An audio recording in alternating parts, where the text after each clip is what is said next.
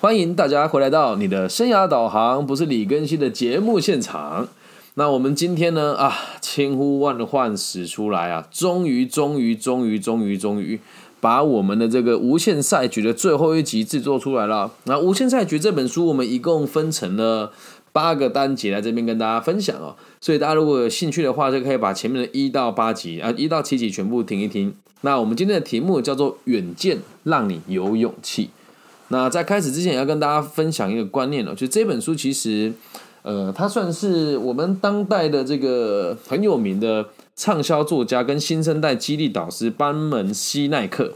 啊，呃，这本书我看了四次哦，然后我把一些我认为有可能啊，很我们很难取证跟很难举出真实案例的一些。这个故事性的举例就把它拿掉了，然后抽丝剥茧，拿出我个人认为非常值得大家欣赏跟理解的几个观念。所以《汉书》里面的这个。排版还有他们的这个逻辑是稍微不同的，但根本上的意义是一模一样的。那我们就开始今天的内容喽。那我们过去所使用的这些课程的方式呢，把它分成了八级，呃，发分成了八级嘛。那每一集的内容也都是可以把它当做是一次小小的短讲来收听，相信对大家都是有帮助的。那我们就要开始讨论今天的内容。我们的题目是远见，让你变得更有勇气。好，那在这一章节开始的时候，书里面提到，迪士尼啊，本来是做动画的，那为什么忽然他要开始做游乐园呢？而且还是到倾家荡产的地步来做游乐园？书里面是这么说了，他说华特迪士尼他是为了换一个方式来实现自己更崇高的理念。我相信哦。一开始一定是这个样子，没有错的。但是现在我是不大相信啦，因为迪士尼的东西，你看这里面的东西有多么的昂贵，它的门门票又有多贵，以及是这里面的这个呃动画的内容，我们不能说它做的不好，但是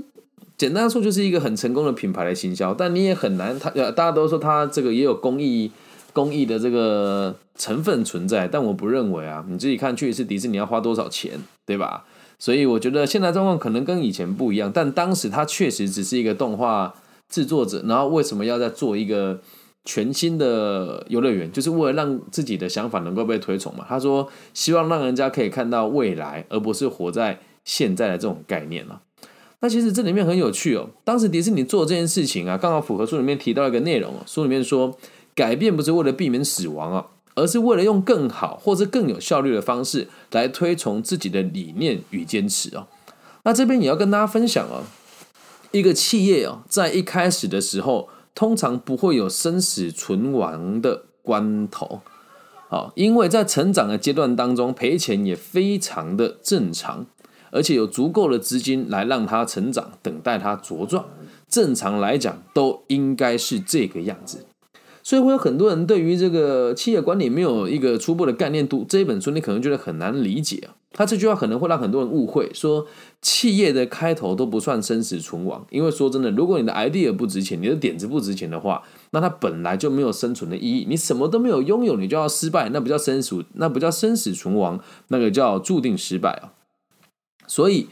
呃，要让大家理解，你以后做生意的时候也是一样，一开始的时候都不叫生死存亡，能够理解吧？所以这边提了说，我们改变都不是为了生死存亡的关头啊，概念是这个地方跟大家稍微解释一下。所以呢，在书里面提到，拥有无限思维的人，永远都不是为了生存而改变的。其实哦，你也可以这么想哦，遇到生存问题或是突如其来的事件的时候。为什么会遇到这些状况？就是因为来自于你原本的有限思维啊。再重复一次这句话哦，他说会遇到生死存亡的问题，或是突如其来事件你无法招架的时候，通常都是来自于你原本的有限思维。那看到这边的时候，我特别有感触哦，因为在台湾五月十五号的时候呢，那天我生日嘛，那五月十六号我们就进入一个小小的类似这个封城的状态。那那个月我的收入净损六十万台币，就那个月啊，而且还不包含我跟别人少收的这个违约金跟权利金哦，所以那时候我就觉得，哎呀，完蛋了。但这个完蛋出现了之后，让我转型做线上的自媒体，跟取得在台湾的流量，成为前几名的过程当中，我不是为了生存下去才做自媒体的哦。这一点很多人都误会了，很多人说哇，你很厉害，为了求生存就做出变化来。以前人家问我这个问题的时候，我都是笑而不答，说哦，对对对，你们说的就对，你们你们讲的都好。但是他现在读完这本书了之后，我就特别认同这书里面的说法。我当时做自媒体，我也不止一次在节目跟大家讨论到，做自媒体的原因，不是因为我赔钱了啊，也不是因为我觉得自己没有这个收入我就会完蛋，会这个嗝屁哦。其实不是，是如果我把自己关在房子里面的时候，生存肯定没问题。但如果我可以让自己的理念被更多人看见，那我为什么不做改变呢？而你要去理解一件事情哦，线上演讲。跟这个 podcast 的使用，还有到你实际上在现场演讲，逻辑是完全不一样的啊。那我在现在也有很多直播的现场嘛，我希望大家可以理性的、认真的、诚恳的回答我这个问题哦。我个人认为，我的演讲跟我的这个分享，还有 podcast 是在世界排名前几名的。如果你也认同的话，帮我打个加一，或是打个认同啊。那我做这件事情，其实有一点我也觉得很纳闷了，就是我开始做直播的时候，已经变成是我每天都会做演讲两次到三次，还不包含你们看到我在家里拟稿，还有未来要上架 NFT 有有声书哦。那就像我现在提出的这个例子，只有一位同学跟我打加一认同，然后大家也都是不认同的，但我也不会在意别人认不认同我这么想啊。因为毕竟我的目的不是成为世界第一，我的目的只是希望自己的想法跟自己的这个坚持可以影响到更多不同的朋友而已。这样能够了解吗？为什么讲远见让你有勇气啊？那你就说一个人每天在网络上直播讲超过大概都有大概一个礼拜下来，平均会有个五个小时左右吧。那你说他不尴尬吗？一般人敢吗？真的，我我。这个数字讲起来很客观哦。如果你找到另外一个人直播时间比我长，内容比我还要扎实，我就收回这句话。以目前这么做，我算是这个业界最有勇气而且产值最高的人了。那还是那一句话，我做这件事情不是为了生存，也不是为了钱，为了什么？希望能够透过我用这个汉文的方式来讲述个体心理学跟无限赛局的理念，让全世界每一个能够听懂这个华语文的。朋友都能够吸收之后，进而让你的生活更加的安定，这才是我真正的崇高的理念啊！所以我改变不是为了生存，而是为了让更多人可以学习到我认为正确的东西而已。那你说我遇到了这个疫情的到来，我的演讲全部取消的时候。对我而言会是生存的问题吗？那当然不会啊！如果今天一个生涯规划老师，他靠的是演讲过生活的话，那我必须得讲哦，不是小弟看不起你，而是你没有能力养活你自己的话，就不要在这个业界鬼混了啊！所以对我而言，这个不是所谓的生死存亡，这样能够了解吧？所以换个角度想哦，很多人都会讲说啊，我们就是要跟上时代的潮流啊，也有人说啊，李更新有跟上时代的潮流啊，搭上这个。风啊，然后有在大陆有一句俗谚，说什么只要在浪怎么在刀口上，浪尖在刀口上，那什么猪也会起飞吧？就类似是只要你跟着风就会成功，这个想法也是绝对错误的，而且错误的非常离谱哦。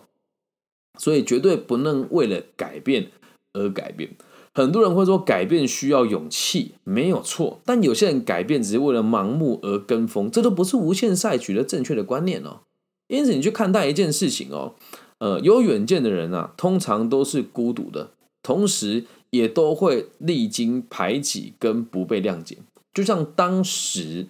这个书里面例子提到，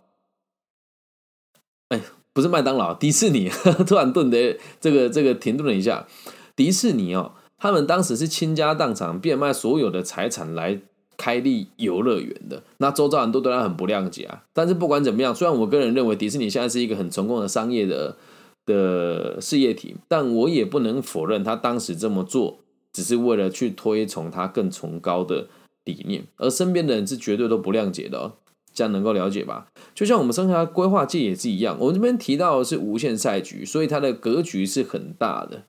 啊。那最后用这个故事跟大家做总结，因为一共做了八集哦，然后我真的也是在这过程当中遇到了很多不合理的挤压跟排挤，特别在读这本书的过程当中，我也历经了很多故事。那我现在只是把它中整成一个概念上的逻辑给大家听哦。呃，以前我在做生涯规划的时候，一开始刚出道，我都认为和我竞争的是跟我同一间公司的朋友们哦，也就是我这个个人最敬爱、认为在台湾辈分最高、字号最大、最具公信力的生涯规划的个人咨询公司，叫 Career 就业情报。以前我认为这些跟我一起竞争的前辈就是他们了。后来，当我看到这个世界有多宽广，以及理解到各个不同的公司在进行这件事情的时候，它分别会有我认我认为 Career 是最好的，然后 GCDF 我个人是不认同的，在台湾有个东西叫 GCDF，他们号称在世界知名，但实际上只有在台湾跟香港两个地方有人使用它。那如果你是这个 GCDF 老师，我真跟你讲不好意思啦，反正你们也不喜欢我，我只是陈述我个人的真实的立场。记住，无限赛局，你们不是我的对手。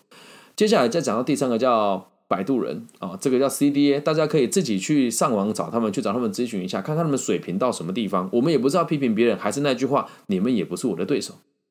为什么呢？不是我骄傲，不是我看不起你们，而是我们本来就是一起让这个业界更好的人呐。而我做每一次的生涯规划都是不收费的，所以我这么做就会显得钱老师非常的没有作用。那人家说你为什么要打坏行情？我就说了，做这个行业不是为了钱，是为了能够让社会更加的安定。因此，在过程当中，我会得罪很多人。一般人是拿钱办事，做得好，大家鼓掌；而我是不拿钱还办事，还做的比别人更好。那有人会为我鼓掌吗？那倒不一定。而且我也不需要别人的掌声，同时我也不需要别人的供养。那么问题来了，现在我们这么做的时候，你会说，那老师照你这个逻辑讲，是不是所有赚钱的人？都没有资格自己来讨论无限赛局，我们不能用这么武断的方式去进行。但我必须得说，我虽然没有跟个案收钱，但是个案给我钱的方式非常多元，就包含现在我在推行 NFT 这个线上艺术品也是一样，只要一上架就是被别人秒杀抢空。所以我接下来会再陆陆续续推出我的这个 NFT 的艺术创作品哦。那目前我是这么规划了，一共有十。一共有十四到十五个章节，那一共有五个大包装啊，五个大包装里面可能会有一到三个艺术品，全部听完了就是一本有声书啊。那其实我推出这个价格也非常的低，重点不是要赚大家的钱，而是要让大家知道元宇宙跟未来的虚拟世界的艺术品 NFT 是如何使用的，所以价格也非常的低，能够理解吧？那我平常帮助的人这么多，在台湾的各个单位跟行号，甚至是这个。就业服务站或是劳工局、社会局里面，也有很多人都接受过我义务的帮助，同时也是有效度的。因此，在我需要转介绍或者需要资源的时候，我可以取得比别人更低点的价格，也可以取得比别人更高速、更更顺畅的销售管道。所以，你找我聊天，我是不收钱的，理解吗？那这个观念也是被逼出来的。现在我的想法就只有这，就只有这么一回事。我在做的事情是正确的事，是有远见的事，所以我比任何人都还要有勇气。就像我刚刚公开的批评，在台湾最大的几间供应商，而且只认同我认为对的这个 Career 就业情报的这间公司，那算不算需要很有勇气？算啊。为什么我会得罪很多人啊？那反过来讲，为什么不怕得罪他们呢？一，我可以把事情做好；二，我很年轻；三。我也相信你们只是为了让社会更安定，只是方法不对而已。我也是热爱着这群人的，所以我说我不把他们当做对手。这句话并不是看不起别人，而是真的没有把他们当做对手看，只是把他们当做可爱的竞争者而已。能够明白吧？一个有远见的人呢，就一定必须得要非常有勇气。反过来说，为什么一个人会有勇气，也是因为他拥有相当的远见啊。啊，做做完这一集感触特别深哦，就也要跟大家先预告一下我接下来的动向，还有接下来的发展啊。嗯，没有意外的话，明年硕士学位得到了之后，我会直接在台湾的多间大学开始担任所谓的兼课兼任讲师，就不会再是像过去一样用声用这个语文学分的方式进行。大家请记住，我今年三十三岁，而且在大学授课的时数也已经超过一千个小时了，所以。嗯，我我我必须得讲，我不是为了赚钱做这个行业，但这个行业确实让我名利双收，且在社会上有一定程度的竞争力跟影响力哦。也呼吁大家在做任何行业的时候都有这个想法，不要掉入有限的赛局的思维当中，不要永远都去想着别人要瓜分你什么资源，也永远都不要去想你可以占人家什么便宜。你该做的事情是想一想，你想要坚持的远见还有理念是什么。因此，不管在哪个行业里面都一样。如果你有一个崇高的理念的话，你会变得有勇气啊，懂吗？以生涯规划界来说，我的远，我的这个最远大的目标是希望可以让全世界的华人都可以理解到“老有所终，少有所长，壮有所用”的概念，并且愿意为自己的家庭跟在自己所在的区域付出，成为一个能够对社会有贡献的人，进而让这个社会更加的安定。所以在做这个行业，现在逻辑已经不是别人怎么邀请我演讲，而是已经进展到我可以跟不同的企业主商讨，我们该怎么解决现行的社会问题，然后去协助某一些朋友了解基金会的真实的样貌，以及也不能讲踢爆了，就是我这边也公开了讲一零四哦，我就讲一零四人力银行哦。你们所使用的这个所谓的这个贡献者制度，就是让人家用免费的方式去帮人家做生涯规划跟咨询。麻烦你们如果要的话，就请这一些专家出具相对应的资格，不要放任某一些没有经验的人在网络上胡扯瞎诌，好吗？特别是最近有很多人在上面做这个辅导老师啊，不能讲老师啦，就自己觉得自己有这个做生涯规划的时候，还会跟别人讲啊，我认识李庚希，我跟他学过东西，但不好意思哦。无零二线仅此一家。如果有人透过我学习，也绝对不会用义务的方式到一零四去服务别人，好吗？那最后跟大家分享，就是这是我自己的心路历程。读完无限参与之后，心态柔软很多，然后也才知道我突破了很多原本思维的这个框架，还有突破以前掉落在胜负跟高低之中的这个盲点哦。确实，现在有越过越开心了，而且在。现在就读东海大学高阶经营管理硕士专班，就这里的同学都非常有钱，然后我们也都会有一些合作跟竞争的关系，但同学都很照顾我，因为现在的我能够理解，以前我都觉得啊，你们是不是看不起我？后来想想没有，人家是为你好才跟你说实话。像有个学姐，那时候我在做那个 p o c k e t 的资料分析嘛。哎，这个真的很有趣。我本来做 p a r k e t 只是兴趣，现在已经变成是很多大学骗我去授课啊。然后现在我去，我直接点名哪些大学也无所谓了啊，世新啊，文化，然后静宜跟这个我们讲台湾的世新、台湾的文化、台湾的静宜跟台湾的这个朝阳哦，这些学校都有所谓的传播科系。那我就问哦，现在在线上所有的这个媒体业的这个老师跟在这个。做这个传播类型的教育工作者，有谁比我更理解 Pocket 现在的流程跟作业的方式，还有 NFT 现实的操作？没有啊，真的完全都没有。那你知道为什么我会成为这个这方面可以现在到处授课的的的人吗？倒也不是我骄傲啊，是真的很多人会聘一些流量不到十分之一的老师去教人家做 Pocket 的操作。我必须得说，大家真的辛苦，因为这个行业真的是很陌生。那拿我当水平去衡量别人，我觉得也太严格了。但我偷偷告诉你们一个秘密哦，我之所以能够去这我们讲的上述的几间学校其中几间去做这个 pockets 的产业分析，是因为我有一门课叫做产业经营策略跟这个行销品牌管理，还有管理会计学这三堂课的期中考。的内容 我拿来授课使用，对啊，因为我的立场是解决大家的问题。我在做报告的时候，不是得过且过，而是抱着我如何让我自己从这个管理技术当中取得更多的商业的回馈，又如何把我学习过的内容可以分享给更多人理解它。所以有趣吧？那现在已经突破到第三个境界了，就是我上课很认真嘛。于是乎呢，啊，在台中有一间非常知名的宝宝游泳教室哦，在这个这叫乐福宝宝，是我姐姐的企业。那现在我要做的是这个被这个所谓的这个平衡计分卡的落实跟使用，我就跟我姐姐说，不然这样子好了。呃，我们也是家人嘛。那一开始你的这个企业的开头也是我跟你一起打造的，现在都是你一个人在做，我只负责管过一些简单的事情。能不能给我一些你相对应的资料？我直接把它带入到平衡计分卡来帮你找到你经营的盲点。你看，无限在解决概念了，站在解决别人的问题，然后想着如何让大家双赢，没有所谓的高低之分。那我选择了姐姐的乐福宝宝，它的它的这个营业额也不高哈，一个月最多可能就五六五六，哎，加上它的所有营业额大概七八十万到一百万左右。但是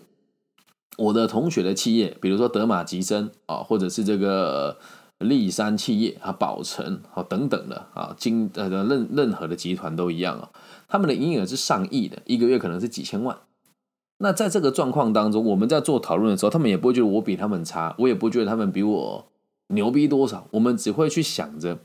我们小企业的应对方式值得大企业学习，而大企业这种运筹帷幄跟这个族群之间还有阶级之间的控管，也值得我们小企业期待自己成长啊！那哪有什么好看不起彼此的呢？以上就是这一集全部的内容了，也是我们无限赛局里面的最后一堂课。那未来如果大家有兴趣的话呢，也欢迎大家可以用各种不同的方式告诉我你们想要跟我讨论哪一本书，我会在阅读之后告诉你这本书值不值得读。那如果那这本书很差劲，我会直接告诉你这种畅销书就是垃圾啊，咱们不要读啊。那没有意外的话，下一本书啊，我们会带领大家阅读阿德勒谈人性，对，是阿尔阿尔阿德勒的这个。原著，然后来带大家理解，再次的去推展我们的个体心理学。以上就是这集全部的内容了。如果大家有兴趣的话，可以一起跟我进入元宇宙，可以私信我问我 NFT 该怎么操作啊，我会告一步一步教大家使用啊。那如果你听了之后很很有感触，也很喜欢我的节目，请帮我分享、按赞加订阅。那如果你想跟我私讯聊天的话，我的这个我的这个微信号是 B 五幺五二零零幺啊。那记得给我五星按赞加好评，我会非常的期待收到大家的这个回顾跟回复。那也希望我们这一集的这个内容呢，可以让更多呃愿意学习的朋友啊，可以学到一点东西。也最后要求邀请大家，在听完节目之后，找一个让你舒服的角落，闭上眼睛，祝福收听这个节目的每一位朋友，散播在这个世界上每一个角落，都可以平安、健康、顺心，包含你，包含我。谢谢你们今天的收听，也谢谢你们再度陪我读完一本书啊！以上就是这期全部的内容了，我爱你们，拜拜。